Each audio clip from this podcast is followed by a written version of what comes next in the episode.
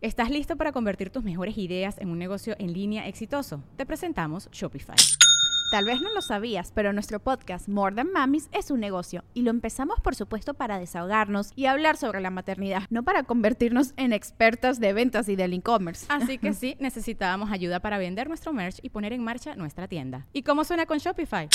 Llegó otra venta. Shopify es la plataforma de comercio que está revolucionando millones de negocios en todo el mundo. Ya seas un emprendedor desde tu casa o desde donde sea, Shopify es la única herramienta que necesitas para iniciar, administrar y hacer crecer tu negocio sin dificultades. Con Shopify puedo gestionar pedidos, envíos y pagos desde cualquier lugar, brindándote toda la información y estadísticas de tus ventas al detalle. Regístrate para un periodo de prueba con tan solo un dólar al mes en shopify.com barra sonoro, todo en minúsculas.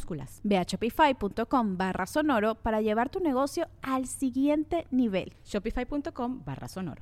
With everyone fighting for attention, how can your business stand out and connect with customers? Easy. Get Constant Contact. Constant Contact's award winning marketing platform has helped millions of small businesses stand out, stay top of mind, and see big results fast. Constant Contact makes it easy to promote your business with powerful tools like email and SMS marketing social media posting, and even events management. With Constant Contact, you'll reach new audiences, grow your customer list, and communicate more effectively to sell more, raise more, and fast track growth. Don't know much about marketing? No sweat. Constant Contact's writing assistant tools and automation features help you say the right thing at the right time every time.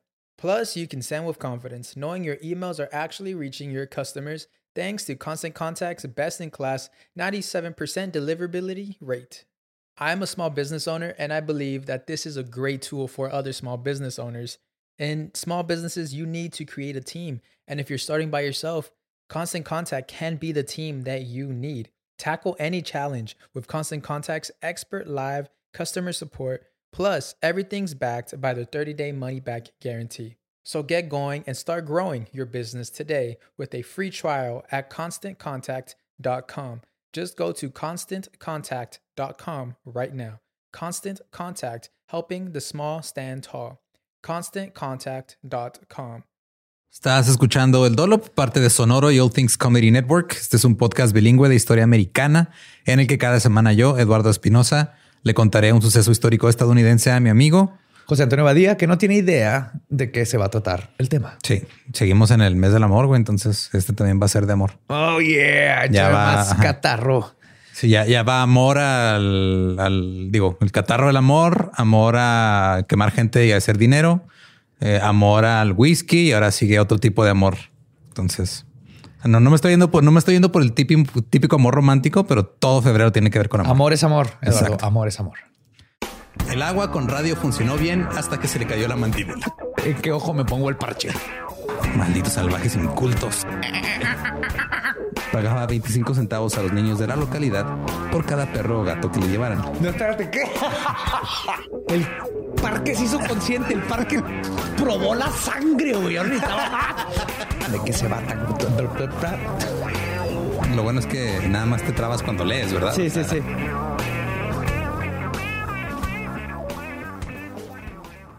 1813. Henry Berg nació en el Lower East Side, en la ciudad de Nueva York. Como dicen los gringos, con una cuchara de plata en la boca o con una torta bajo el brazo. O sea, el güey era hijo de papi. Se crió en Water Street. Su padre era un constructor de barcos muy rico que construyó para la Marina de los Estados Unidos y construía buques mercantiles. De hecho, fue el primer constructor de, barcos en contratar a hombres negros. Oh, progresivo.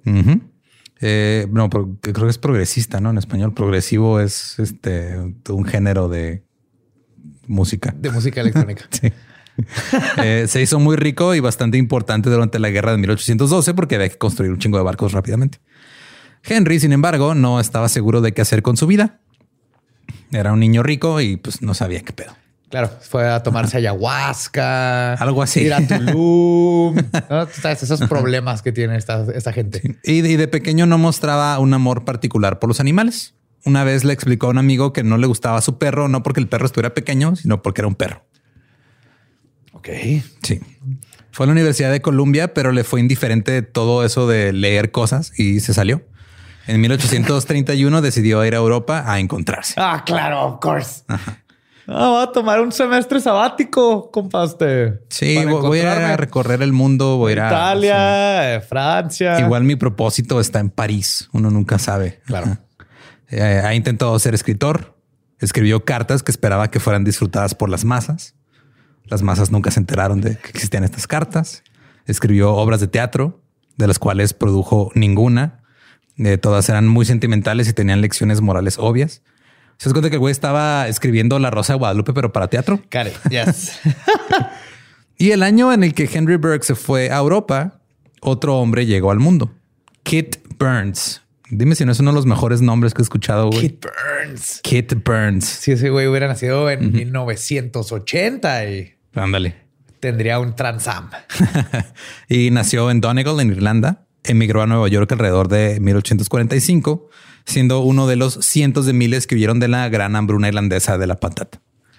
A esas papas yo no entiendo cómo salieron de Perú, llegaron a Irlanda, se convirtió. O sea, lo entiendo que yo como papas todo el día. Sí. Pero había tanta gente dependiendo de las papas que cuando se murieron las papas, Era un todos. tercio de la población irlandesa o la que dependía directamente del cultivo de papas. Por eso fue tan desproporcionado el pedo en Irlanda, porque era, o sea, era, tan- era como había una, una ley que no me acuerdo cómo se llamaba, pero como que te tiraba un chico de paros y sembrabas papas.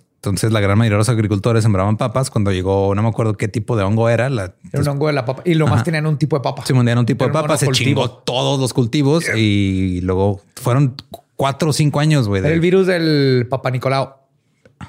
Sí, era el Papa Nicolau. Ajá, no, no les hicieron los, los tactos a las papas a tiempo y, Y pum, Simón. cáncer intrauterino. Así, así pasó exactamente. papa. Sí, eso, eso es la historia de la gran hambruna irlandesa de la patata. Ahí está, ya no- Muy resumida. Ajá. Eh, entonces Burns llegó a Nueva York a los 15 años, llegó solo y se instaló en el barrio de Five Points. Ahora, Five Points era un distrito eh, bastante pobre, miserable, en su mayoría de inmigrantes irlandeses. Las calles tenían este, vecindades, burdeles y bares, así vecindad, burdel, bar, así como casi, casi seguidos. Eh, debajo de Five Points había un estanque que ahora estaba lleno de todo el desecho de las curtidurías eh, de los mataderos. Ok. Está la gente ahí matando animales, se escurría todo y se iba al estanque. La gente que estaba curtiendo las pieles de los animales que, que, que van a usar para vestirse y eso también iba Estanque. todo ahí. Eh, las letrinas estaban ubicadas justo al lado de los pozos y el alcoholismo era el pasatiempo principal. Ah, claro, cabrón. Porque irlandeses. Oh, vivían- the Irish.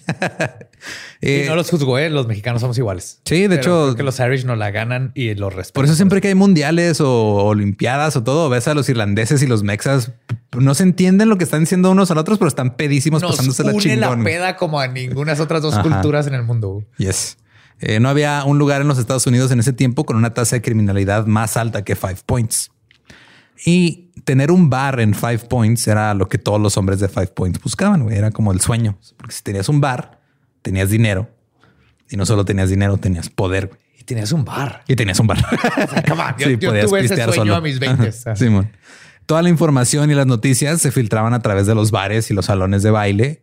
Y esto le daba a los dueños de los bares la posibilidad de incluso este, mover votaciones a favor de ciertos políticos. Güey. Oh. Estamos hablando los dueños de bares de ese tiempo eran como los, los jefes de colonia de ahorita. güey. Ah, ok. Bueno, los jefes de colonia de hace rato y los bots de ahorita. Pero ese, ese era el pedo. Era pues, es este, digo, fal- pasa mucho a veces en los videojuegos tipo Skyrim o Red Dead o The Witcher, todos estos que ibas al bar y luego ahí preguntabas, "Eh, ¿qué pedo? ¿Qué está pasando en la ciudad? Y ahí te el chisme. güey. Era la, la taberna. Este, era el lugar, era el periódico de esos tiempos. Y a pesar de lo mala que era la vida en Five Points, aún así presentaba una oportunidad de más prosperidad de la que los inmigrantes hubieran experimentado en sus propios países. Incluso si esa prosperidad se lograba por medios criminales. O sea, puedes, puedes salir adelante, güey. El sueño americano también puede ser ilegal. El sueño americano no tiene legalidad. güey. El sueño Es americano no existe, para empezar, Lo pero- puedes lograr. A finales de la década de 1840, Burns se involucró en la vida de pandillas. Ascendió rápidamente en las filas de The Dead Rabbits. oh my God. Dime que tenía la coreografía. A decir, We are the dead rabbits. pero bailaban como irlandeses. Sí, claro. En aquel entonces eh, se le decía rabbit a un güey así grande, mamado, duro, pesado. Como los apodos mexas. Ajá. Lo contrario a lo que significan. Ok. Eh, y pues los Dead Rabbits eran así, puros güeyes rudos. Eh, luchaban contra otras, otras pandillas como los Bowery Boys y los Atlantic Guards, que de hecho ya después hablaré de los Bowery Boys y todo. Gracias a los Bowery Boys existe el box moderno en Estados Unidos prácticamente. güey. Eh, utilizaban sus puños, barras de hierro, bates, pistolas, adoquines, horquillas y cuchillos para pelear.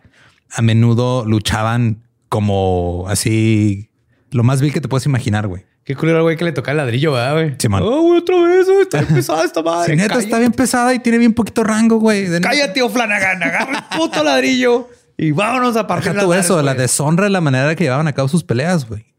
Nomás con una camiseta abajo, no traían camisa de botones, güey. Entonces era deshonra, era deshonroso ver a hombres en camisa, en camiseta, perdón, este, peleando en las calles. güey. Además de que vivían cantidades ridículas de alcohol, como le, o como le decimos aquí, trabajo. Ajá, martes.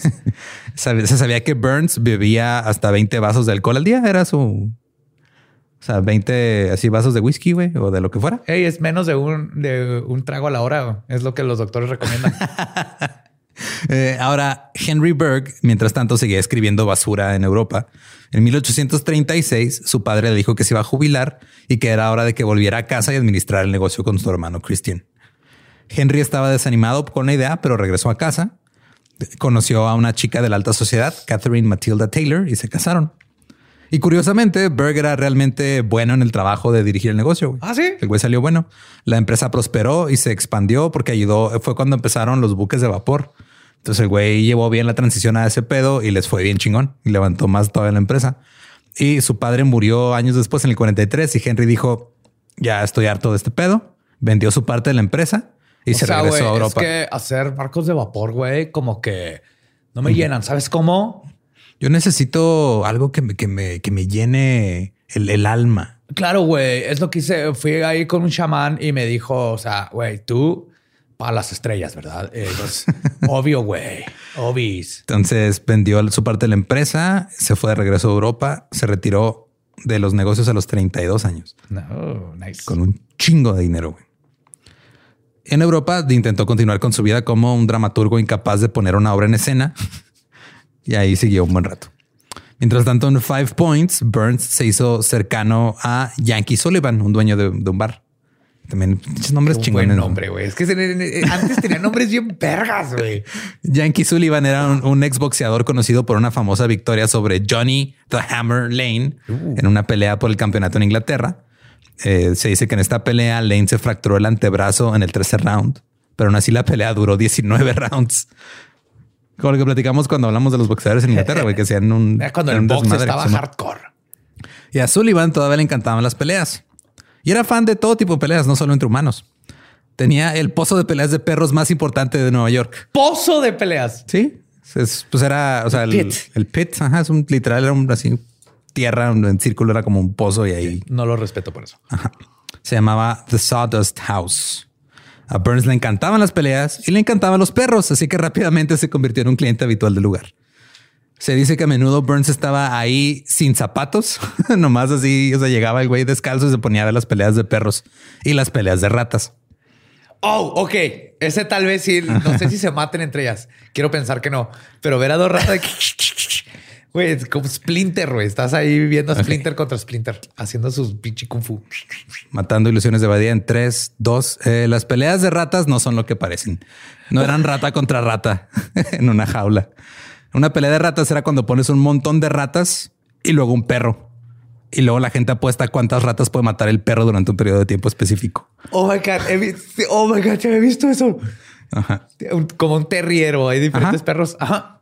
Eh, y mientras, peleas. ajá, mientras tanto, la gente estaba ahí vitoreando y ahí los perros estaban rompiendo el lico de las ratas y ma- matándolas. Y pues era el perro que este, matara más ratas, era el chingón, güey. Incluso a veces ponían a competir un perro contra otro en, la- en el mismo lugar y a ver quién mataba más ratas de los dos. Eso no está tan mal. Había un problema de ratas en esos tiempos. El Tribune observó, cito, la rapidez con la que un perro bien entrenado mata ratas es asombrosa para los no iniciados.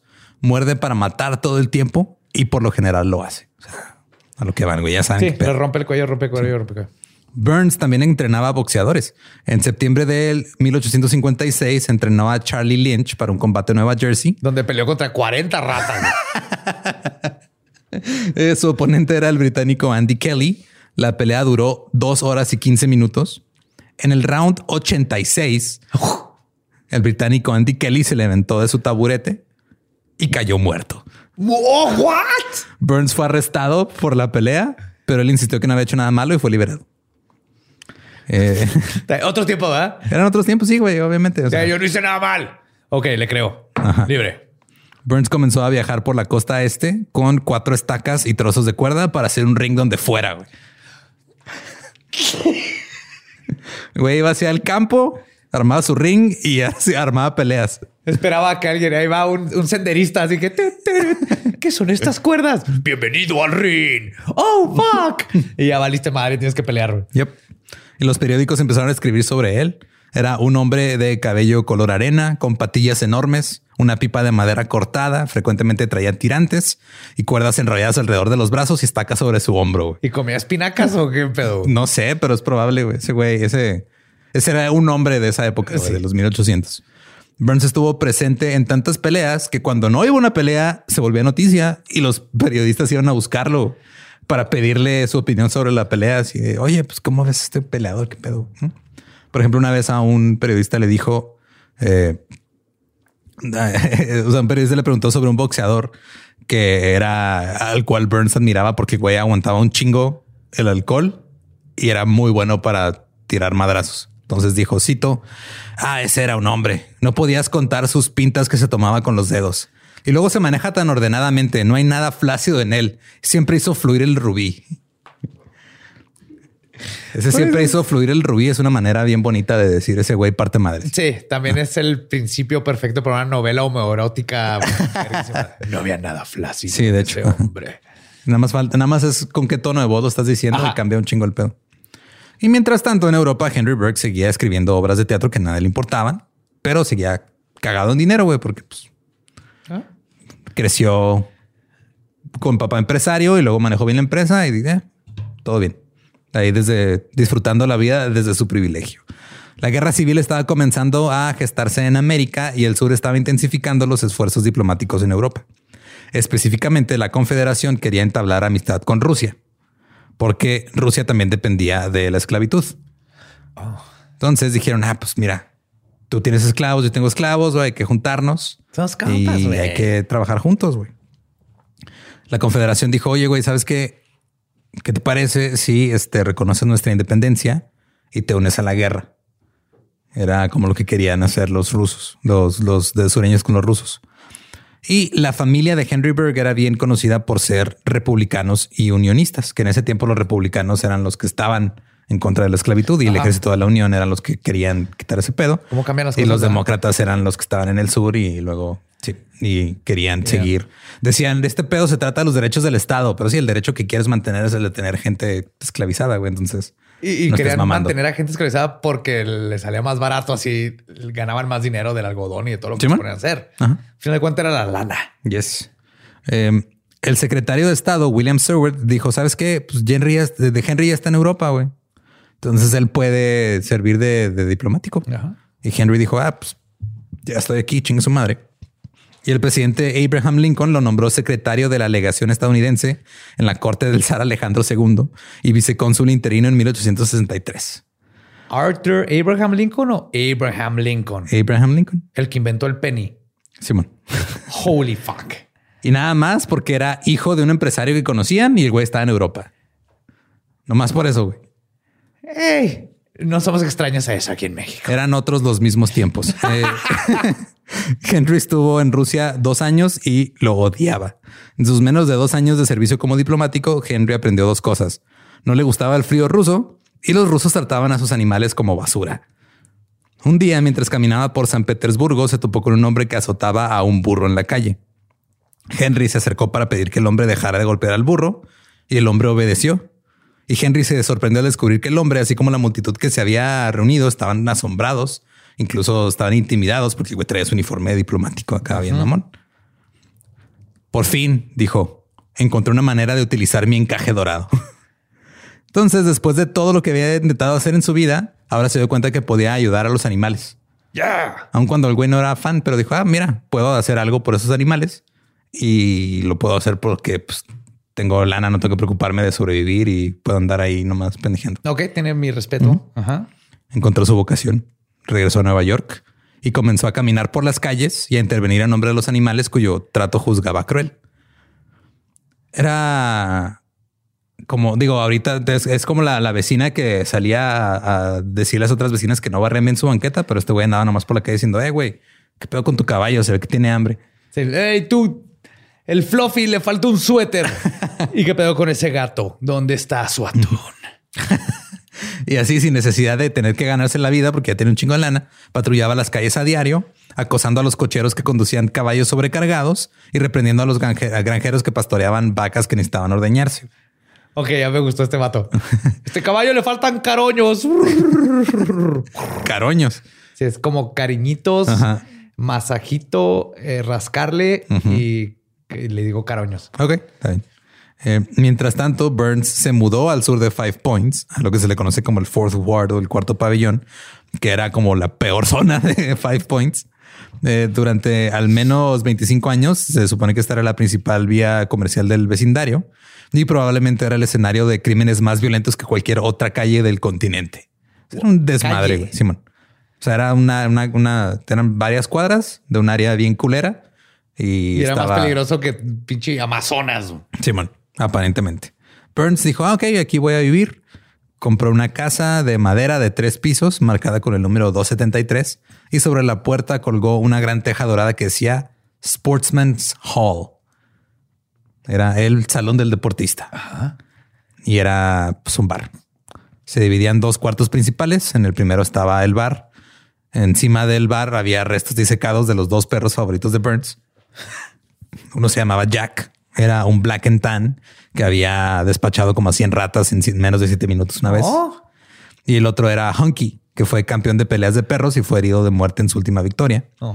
Las paredes estaban cubiertas de imágenes de boxeadores. Servían licor de la casa. O sea, ahí lo hacían. Oh, yeah. Entonces, que ese es el bueno, güey. No mames, güey. Pídeles el pinche Black Nasty. no les preguntes qué es, güey. Tú nomás Black dame un. Black Nasty. sí, güey. Aquí en Juárez. Sí, lo probó. Llegaba un güey a probarlo así. de, Oiga, hoy lavaron el retrete, ¿verdad? El- Aquí en Juárez uno que eran los slammers. los slammers. Sí, creo que sí me has platicado. los 10 slammers. pesos ajá, Sí, de varios colores. Y una vez pregunté y me dijo, no quieres saber. Sí, era un color fabuloso, ¿no? De todos. Ajá, el arco iris. Ujú. Eran los de la- los que estaban en el bar del mariscal, ¿no? Freds. Ajá. Simón. Eh, servían, estaban trabajando ahí Burns, su esposa y su hija Kitty, que dicen que Kitty es una, se veía como una mujer pequeña y frágil, pero con un temperamento muy cabrón, se enojaba rápidamente y traía siempre un garrote de madera Huevo. y era muy hábil con él. Porque pues estás ahí en un bar y están ahí los, los vatos ahí tirándote rollo, eres la hija del dueño y de repente tienes que darle chingazos a un güey. Y aparte, el dueño obviamente le enseñó cómo partirle la madre a estos idiotas. Y también dicen que desde la calle se podía percibir el olor a perro. en la parte trasera había una- un pasillo estrecho que conducía al anfiteatro. Ese pasillo se diseñó así para frustrar los intentos de la policía y sus redadas. Era un pasillo bien angosto, nomás podía pasar una persona, güey. Ok. Entonces les daba suficiente tiempo para que si llegaba la policía pudieran dejar de hacer ahí, cosas. ajá. Ajá. En el anfiteatro, los palcos de madera daban al frente de una arena octagonal con piso de tierra encerrada por paredes de madera de un metro de alto y este tres metros de ancho. Entonces estaban, o sea, era un octágono, cada lado eran tres metros y luego un metro de altura.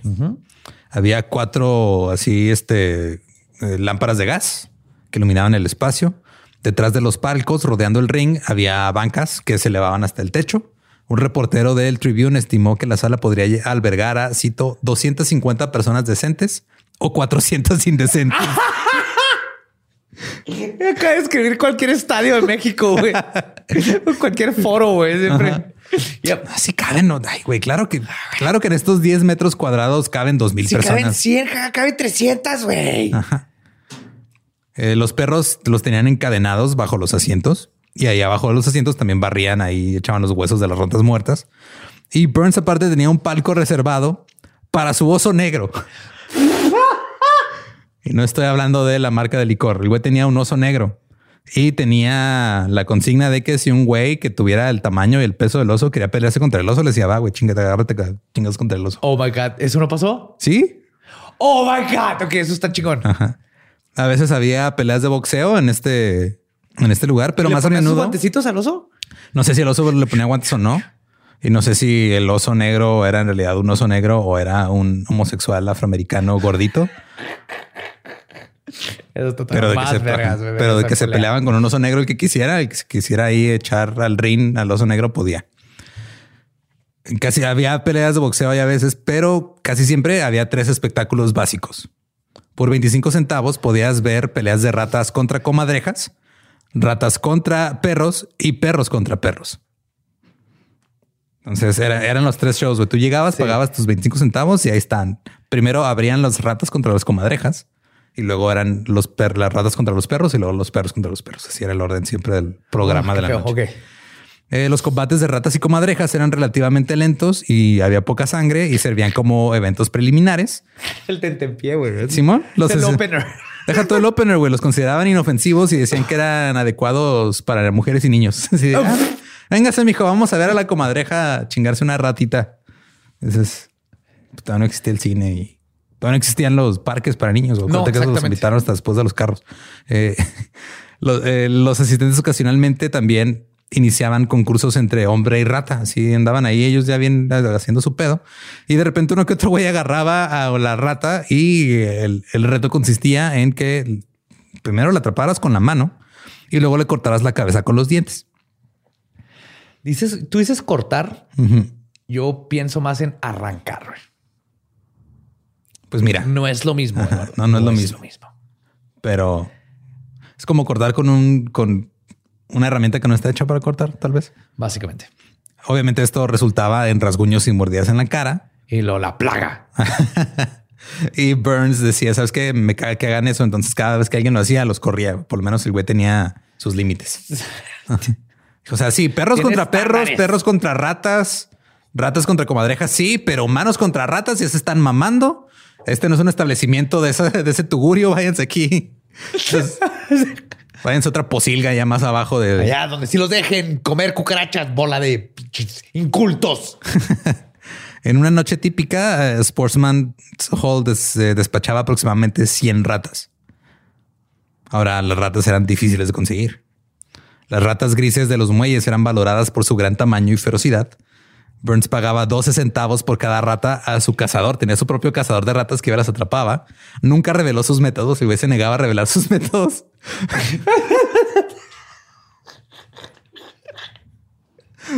Güey, qué vergas de eso, güey. Mira. Oh, ¿Cómo las consigo? Te voy a decir, cabrón. guardando su flauta. No, no, todo, todo chido, Simón. Eh, las ratas entraban 50 a la vez en el octágono de Burns. Los metían en una jaula de alambre y las iban sacando con, tenían como unas tenazas que habían diseñado para agarrar las ratas y las irlas echando. Es que al- son bien pinches feroces, güey. Las ratas de. Son Sí. las que compras para mascota, las que son así silvestres.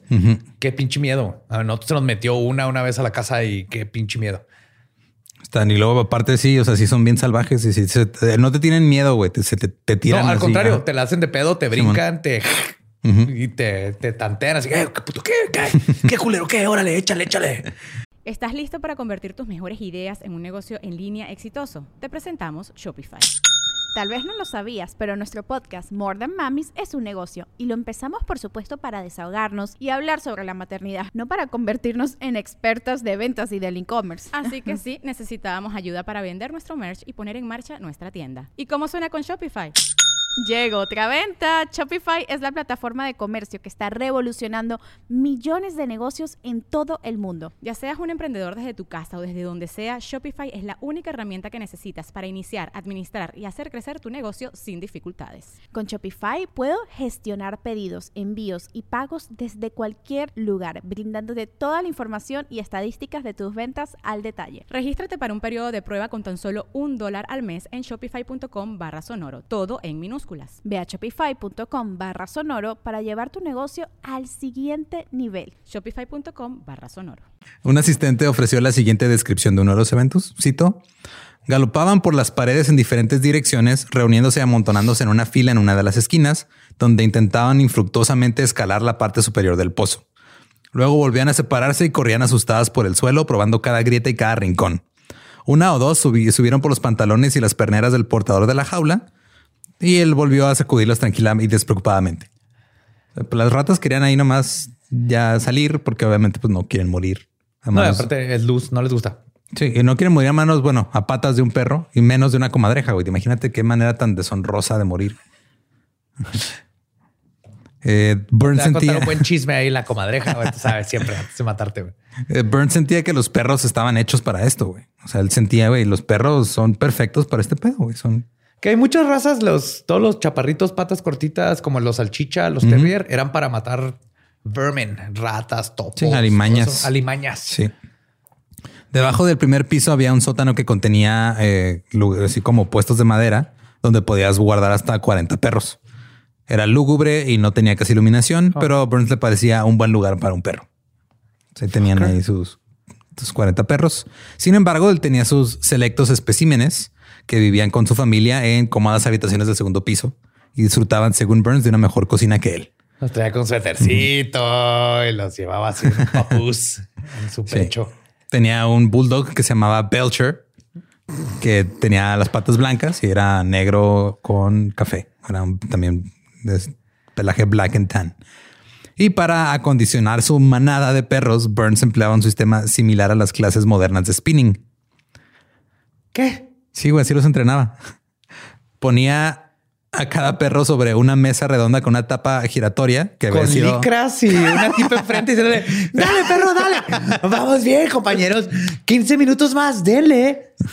Eh, le, tenía tapizada con lana la, la, mesa para que te agarraran tracción los perros y luego ponía, lo encadenaba al, perro y un, los otros perros le empezaban a ladrar y gruñir para que güey corriera entonces, si los otros estaban de agresivos, este güey le respondía a la agresión corriendo y no llegando a ningún lado.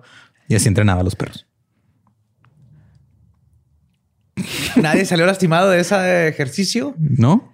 Voy a darle un 2 de 10 estrellas por intentar ser un buen dueño de perros.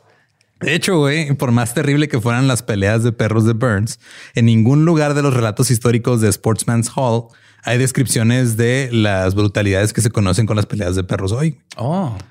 Eh, siempre, aunque los reporteros siempre intentaban representar en, los, en, sus escritos al lugar como algo terrible y de mala muerte y todo, decían que Burns nunca golpeaba ni, ni mataba de hambre ni torturaba a los perros.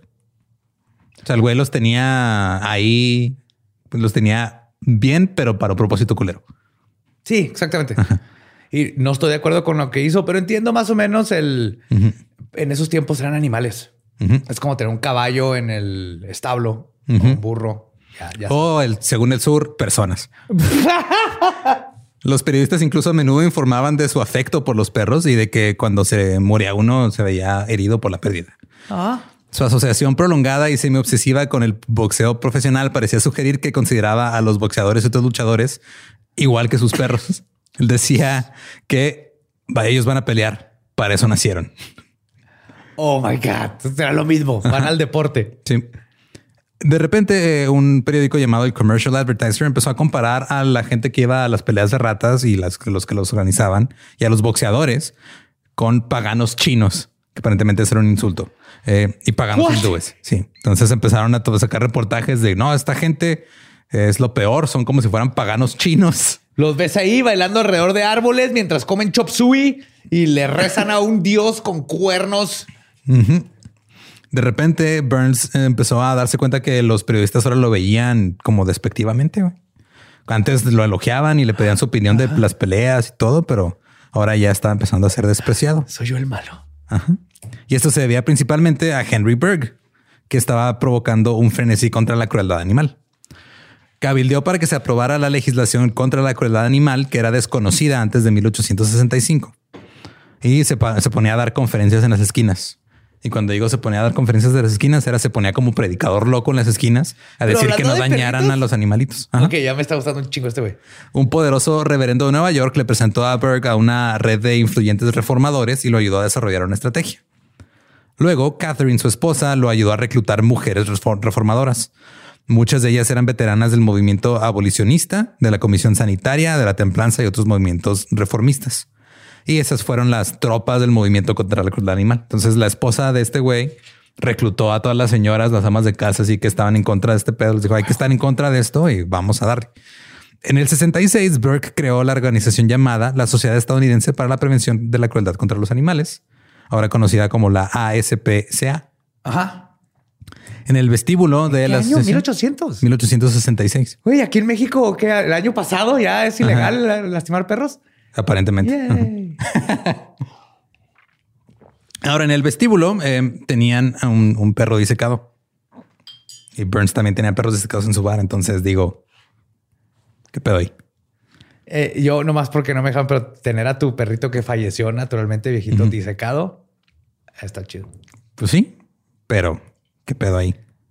Según los términos de las nuevas leyes estatales sobre crueldad animal, Berg y otros oficiales de la ASPCA fueron delegados para hacer cumplir las leyes contra la crueldad en la calle. Entonces les dieron así, "Ah, ok, ahí están las leyes, güey, pero es tu pedo. Tú cuídalo, toma. Simón. Y me- toma esta corcholata que me encontré. Esto te da autoridad. Ahora ve y cuida a los animales del mundo. En una esquina de Nueva York, el 22 de abril de 1866, Henry Berg se armó de valor, se acercó a un conductor de carro que golpeaba sin piedad a su caballo exhausto. Le dijo, amigo mío, ya no puedes hacer eso. Asombrado, el conductor exclamó, ¿no puedo golpear a mi propio caballo? Al diablo que no puedo. Y prosiguió a pe- a pegarle al caballo. Berg agregó, probablemente no sepas que estás infringiendo la ley, pero tengo un nuevo estatuto en mi bolsillo y el caballo es tuyo solo para que lo trates con amabilidad. Güey, este güey se está pasando de bueno, güey. Necesitaba llegar más así de... Y romper la nariz. Mira, eh, eh, ahorita llegaremos a eso. El conductor le gritó, vete al infierno, estás loco, y lo arrestaron. Yeah. Henry también trabajó para detener la práctica de alimentar al ganado lechero con el, el puré, que es el alcoholic mash, que es el puré de los granos. Todo lo que queda después de que hacen Simón. whisky y todo eso. Sí, que es después del macerado, que están los, o sea, lo- como el grano que sobra. Según el proceso que traté de acordarme de la vez que me explicaron este pedo, porque después terminé borracho y luego ya no me acordaba. Según yo, este, gran- este, salen los granos malteados, los convierten para sacarle las azúcares en almidón, algo así. Ahí están los, ahí está el sommelier y la chef viéndome con cara de. Ajá. y el puré es el grano hervido que los cerveceros sacan el azúcar y luego pues, se lo estaban, o sea, lo que sobraba se lo daban a las vacas. Asumo que es lo que ya no sirve para absolutamente nada. Ajá. Básicamente. No sirve para nada, pero tampoco tiene alcohol. Entonces este güey creyó que estaban poniendo pedazos a las vacas. o sea, de hecho, ahor- ahorita todavía hay cervecerías que hacen eso, o sea, porque pues no es. Claro, está ahí. Si les gusta y les da nutrientes, no Simón. están poniendo pedas. No pasa nada. Pero este Henry dijo, no, Aparte, este pedo está mal. asumiendo Ajá. que a las vacas no les gusta ponerse pedas. También, Simón.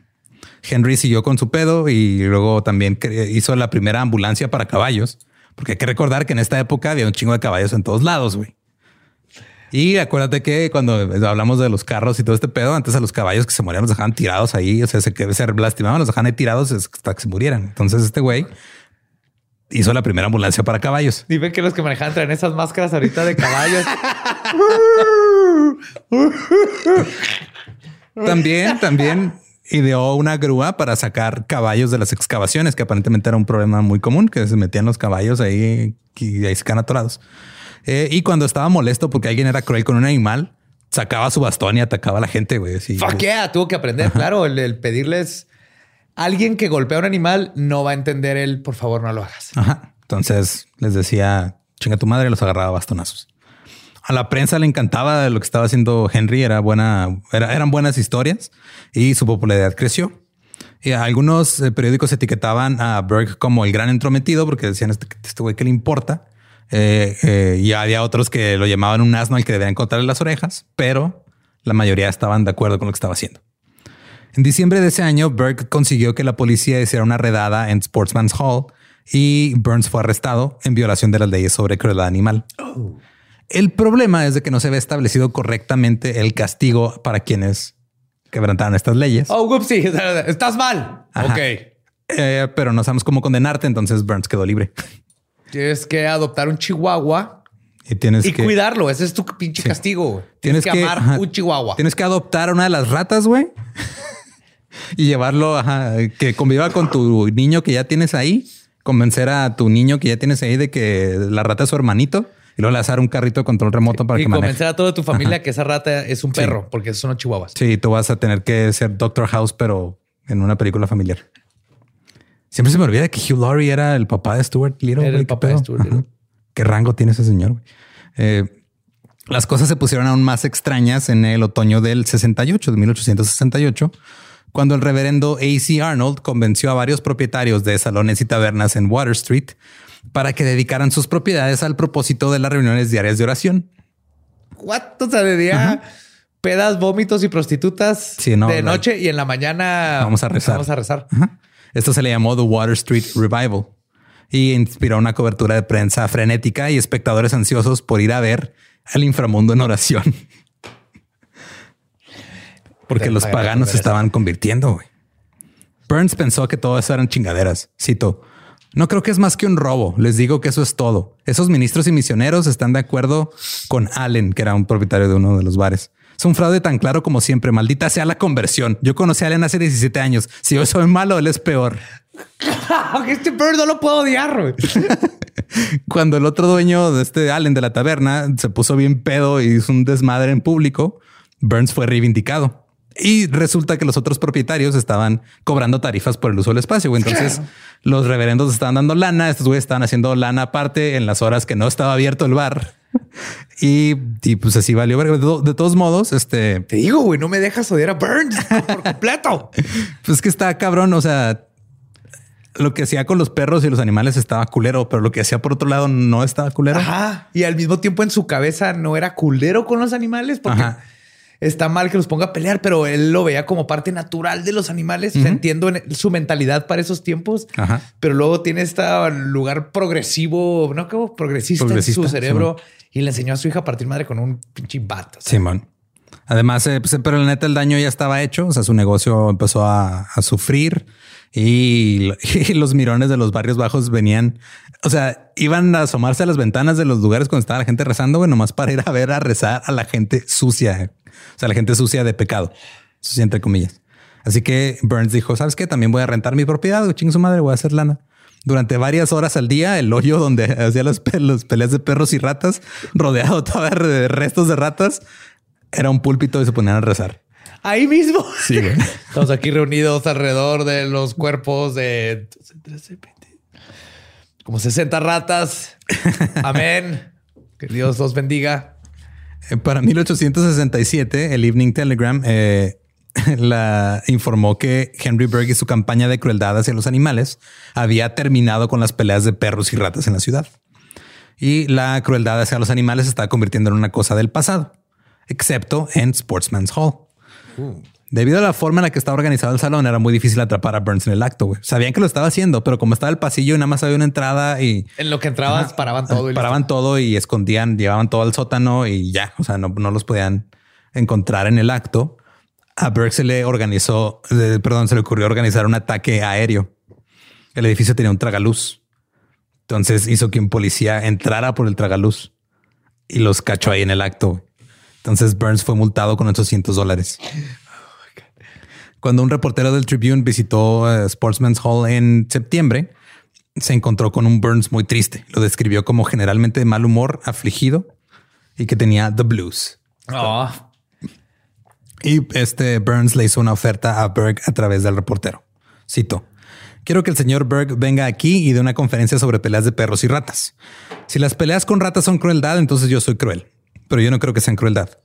Dile a Berg que volaré el pozo hasta el infierno si baje y me demuestra que estoy equivocado. O sea, el güey todavía creía que Berg estaba haciendo algo que, o sea, no, no entendía. Sí, claro, pedo, es, que es su mentalidad. Pues es Sí. normal que el perro mate a la rata. bueno. Yo nomás lo estoy cobrando dinero para que la gente los deje matarlos. Sí, Berg pensaba que los animales, o sea, aunque no él, él no fuera así amante de los perros, o sea, de todos modos es, es- es un pedo moral que se protejan, güey. Claro. También decía en esta carta, señor eh, Berg llama animal a una rata. Ahora todo el mundo que tenga algún sentido sabe que una rata es una limaña. Berg toma partido por la rata y no nos deja matar ratas porque cree que son animales. ¿Acaso él no mataría una rata si la encontrara en su armario? Por supuesto que lo haría. Entonces, aquí el sí, pedo una, es... una- una doble moral ahí bien cabrona, en- dependiendo del tamaño y para qué usamos los animales. Exacto. La oferta para Berg se publicó como una carta abierta en el, en el periódico The Herald. Berg ignoró la invitación de Burns de ir a su bar. En cambio, presionó a la policía para que realizara más redadas y Burns estaba siendo golpeado por todos los frentes. O sea, redadas, güey, este, públicamente lo estaban haciendo mierda. Ya estaba batallando un chingo. Y luego en diciembre de 1869, Belcher, el perro favorito de Burns, fue asesinado en una pelea. Burns atribuyó la pérdida en parte a los que estaban rezando sus instalaciones. Cito, nunca fue exactamente el mismo después de las reuniones de oración. Creo que no fue tanto la oración, sino como los cantos, los que lo molestaban. Claro, que no, que, no te echa a perder la vida. Nuestro padre Abraham, uh, nuestro padre Abraham. uh", y tú estás ahí tratando de pelear contra 40 ratas. güey. Ajá, y no pues, puedes. Tiene madre. muchos hijos regados por ahí. Come on. Abatido, agobiado por el dolor y con problemas económicos, Burns cerró Sportsman's Hall. Alquiló el edificio por tres años al reverendo W.H. Bull, quien abrió ahí la misión de Water Street y un hogar para mujeres. Y como Burns era un, co- un conocido partidario de las clases bajas y los pobres, consideraba que el hogar para mujeres era algo mucho más útil que las reuniones de oración. Si él quería que fuera un hogar para mujeres, todo, güey. Te digo, güey, no me dejas odiar a este hombre. No me dejas odiar completamente a este hombre. Eh, pero Burns no terminó. De repente apareció otro salón este, llamado The Bandbox y ahí comenzó a realizar eventos nuevamente. El 21 de noviembre de 1870 se celebró un gran evento.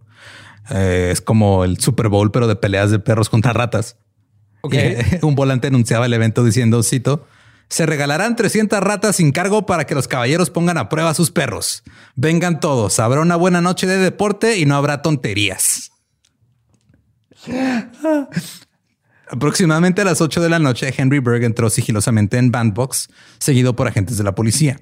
Llevaba un abrigo largo, debajo del cual se ocultaba una linterna incandescente. Y un chingo de, de- este, el- tejones que ya les habían enseñado la ley.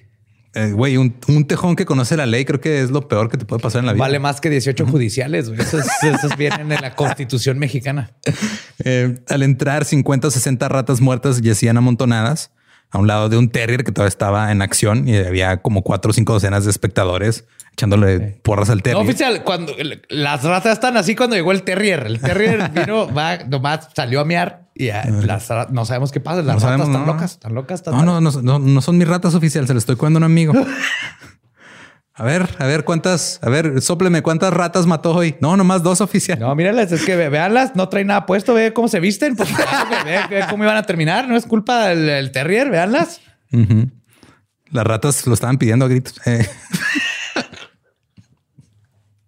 Ah, qué culera lógica. En fin, eh, 39 personas fueron arrestadas, incluido Kid Burns. Berg confiscó una jaula de ratas vivas y la arrojó al río.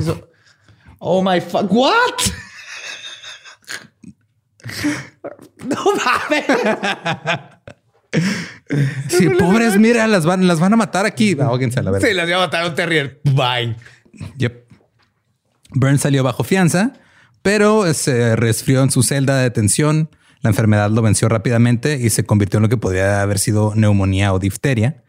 A medida de que avanzaban los preparativos para su juicio, Burns se retiró a su, a su casa en el 388 de Water Street, que estaba encima del bar de su nuevo salón.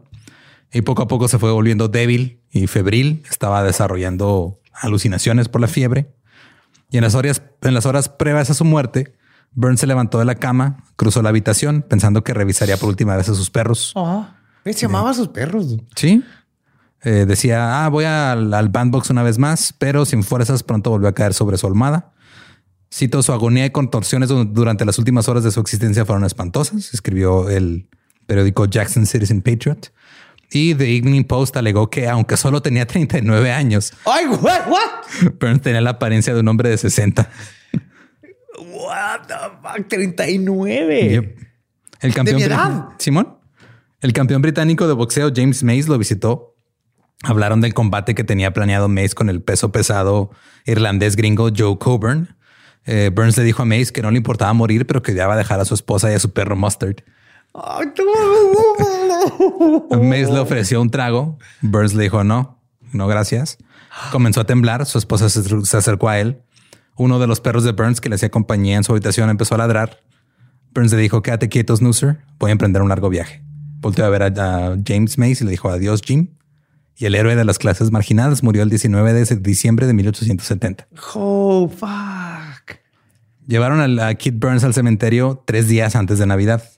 Iba en un coche fúnebre tirado por seis caballos blancos. La procesión estaba abarrotada y lo suficientemente festiva como para parecer un desfile. Burns yacía en su ataúd vestido con un atuendo este, más discreto que lo que usaba casi siempre, que, que el güey siempre andaba con camisas acá bien brillantes, cadenas, pantalones así bien mamones, eh, con los colores de su pandilla. Ahorita ya estaba como vestido ya más sobrio para su muerte. Se dijo que los reunidos miraban a Burns como si fuera una especie de medium espiritual, un líder religioso, un profeta o incluso un santo. En sus 39 años había sobrevivido a cuatro heridas de bala, a un cuchillo en el cuello durante una pelea en el bar Cherry Street. Sí, güey, lo apuñalaron en el cuello y sobrevivió. Te, matan en el cuello, no te apuñalan en el cuello y luego lo cuentas. Wow. En invierno de 1869, un año antes de su muerte, las complicaciones de una mordedura de rata lo habían dejado en una condición casi terminal, pero salió adelante. Y él decía que eran solo riesgos laborales. Él era un tabernero de oficio, estaba muy interesado en las peleas de ratas. Se dice en su vida supervisó la matanza de miles de ratas. Y Henry Berg, el fundador del ASPCA, se jactaría más tarde, cito, lo saqué de Nueva York y lo metí en su tumba. Finalmente la ciudad de Nueva York se libró de las peleas de perros y ratas. Y las sociedades contra la crueldad de, animales se extendieron por todo el país. Los demás estados empezaron a adoptar leyes inspiradas en las que Berg escribió para Nueva York. Para 1886, 36 estados habían adoptado leyes contra la crueldad animal. Pero Henry no se limitó a rescatar animales. En ese momento, los niños eran considerados propiedad de sus padres o tutores sin derechos propios y sin protección contra agresiones o abusos. Berg y un abogado de ley SPCA rescataron una niña que estaba siendo abusada por su madre adoptiva. Debido a que no había leyes para proteger a los niños en 1874, argumentaron que la niña era un animal con derecho a protección bajo las leyes contra la crueldad animal. Ok, eso está en la verga, pero qué chingón. Pues que la niña está No, al tamaño de la niña está al tamaño de un pony y si el pony merece vivir, la niña también, ¿no? ¿Qué señora? Ajá. Usted y tampoco le puede pegar al pinche perro, ni a la niña ni al perro. Son lo mismo, te las vamos a quitar los dos. Pinche vieja culera. Ajá. La madre adoptiva fue declarada culpable y fue sentenciada a un año de cárcel. Yeah. El incidente impulsó una nueva ronda de legislación en Nueva York y una nueva organización. Entonces dijeron, espérate, ¿cómo que le dimos, le dimos derechos a los animales primero que a los niños? Oh, oh, oh, oh. Ey, ey, venga, espérense. No, va que necesitamos otra ley. Surgió la Sociedad de Nueva York para la Prevención de la Crueldad contra los Niños. También encabezada por Berg. de los animales. Ajá, Sí, güey. Y aún así los periódicos llamaron a su nueva organización absurda con titulares como La legislación está enloquecida. Dejemos a nuestros hijos solos. Pero sociedades similares se extendieron a otros estados, comenzando en Massachusetts. Eh, antes de que falleciera Berg, ya su ciudad y su nación lo habían reclamado como un héroe, ya era un héroe de los animales y los niños. Cito, casi se puede decir de Henry Berg que ha inventado un nuevo tipo de bondad. Berg murió el 12 de marzo de 1888 de bronquitis y agrandamiento del corazón. Y en efecto, eh, para que entendamos esto correctamente, en Estados Unidos primero tuvieron derechos los animales antes que los niños. Wow. Esa es la historia de dos hombres, sus perros y las Quiero ratas. pensar Y- que todo el mundo asumió que los niños tenían derechos. Y este hombre dijo, voy a preocupar a los animales porque asumo que los niños ya están dentro, considerados. Ok, si, si lo reducimos a lo que lo inspiró, güey. su pelea hubiera sido muy diferente si en vez de ver a un ruso pegándole un burro en San Petersburgo, hubiera visto a una señora pegándole a su niña, güey. Sí, totalmente. Hubiera sido completamente distinto Sí, y a pero lo pues, mejor. ajá. Son las cosas que vamos como de "Ah, esto debe existir. A huevo, a huevo existe una ley que cuida a los niños. A huevo, güey. ¿Cómo que no? ¿Cómo que no? Y luego resulta que, ah, no, ¿sabes qué? Pues es que la niña es como un pony, no le puedes pegar a tu pony, entonces no le puedes pegar a la niña. Por asociación. Es decir, que tu niña se sube el pony ya no puedes. Y esa, si quieren escucharle la versión en inglés, es el episodio 25 de The Dollop, se llama The Two Dogmen. Y es que está bien culero que les hayan dado derechos. O sea, qué bueno que ambos tengan derechos, güey. qué bueno que se supervenga la crueldad contra todos, pero, ¿Cómo no se las había ocurrido? pero el orden de prioridades, por favor. Güey, los veo ahí firmando así que sí, ahora los animales tienen derechos. Ay, güey. Este, pues todos los criaturas chiquitas como los niños, ¿qué? ¿No En tienen los- derechos niños? ¡A la verga! ¿Qué? ¡Ah! Creo que está siendo demasiado noble, güey. Creo que la neta les valió verga y porque usa- usaban a los niños como pues, eran sus empleados, güey. O sea, era ah, este, estamos, son los 1800. Necesito arar la tierra y tengo tres Por mocosos. eso tenías, no, 13 para que te quedaran tres. Sí. Y luego, este, ya, o sea, eran, eran tu propiedad, güey. Eran tu propiedad hasta que cumplían la mayoría de edad y entonces ya, te, ya eran personas. Ah, Pero hemos ido recorriendo el, la edad en la que se consideran personas. Antes eran los 18 años, luego los 16. Ahorita son creo que como los seis meses de ahora gestación. depende. Cada vez nos vamos recorriendo más hacia abajo. güey. Sí. Y también depende, güey. Eres persona, eh, puedes, puedes escoger quién va a gobernar. Puedes ir a matar gente en la guerra, pero no puedes pistear. Y empieza todo ese debacle. No puedes pistear y si le pegas un perro. Ahí sí te chingamos, cabrón. No te metas con los perros. Sí. Ni con los gatos. Eh, pues muchas gracias por escucharnos. Recuerden que este, pueden eh, seguirnos en todos lados como arroba el Dolop. A mí me encuentran como arroba ningún Eduardo. Ahí me encuentran como el diablo. Y recuerden que si no conocen su historia, están condenados a matar ratas a chingazos.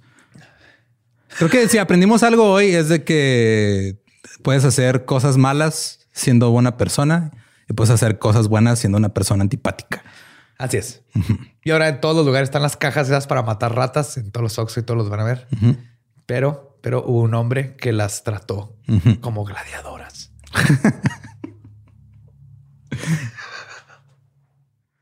¿Estás listo para convertir tus mejores ideas en un negocio en línea exitoso? Te presentamos Shopify. Tal vez no lo sabías, pero nuestro podcast More Than Mamis es un negocio y lo empezamos por supuesto para desahogarnos y hablar sobre la maternidad, no para convertirnos en expertas de ventas y del e-commerce. Así que sí, necesitábamos ayuda para vender nuestro merch y poner en marcha nuestra tienda. ¿Y cómo suena con Shopify? Llegó otra venta. Shopify es la plataforma de comercio que está revolucionando millones de negocios en todo el mundo. Ya seas un emprendedor desde tu casa o desde donde sea, Shopify es la única herramienta que necesitas para iniciar, administrar y hacer crecer tu negocio sin dificultades. Con Shopify puedo gestionar pedidos, envíos y pagos desde cualquier lugar, brindándote toda la información y estadísticas de tus ventas al detalle. Regístrate para un periodo de prueba con tan solo un dólar al mes en shopify.com barra sonoro, todo en minúsculas. Ve a shopify.com barra sonoro para llevar tu negocio al siguiente nivel. Shopify.com barra sonoro. ¿Estás listo para convertir tus mejores ideas en un negocio en línea exitoso? Te presentamos Shopify. Tal vez no lo sabías, pero nuestro podcast More Than Mamis es un negocio y lo empezamos por supuesto para desahogarnos y hablar sobre la maternidad, no para convertirnos en expertas de ventas y del e-commerce. Así que sí, necesitábamos ayuda para vender nuestro merch y poner en marcha nuestra tienda. ¿Y cómo suena con Shopify?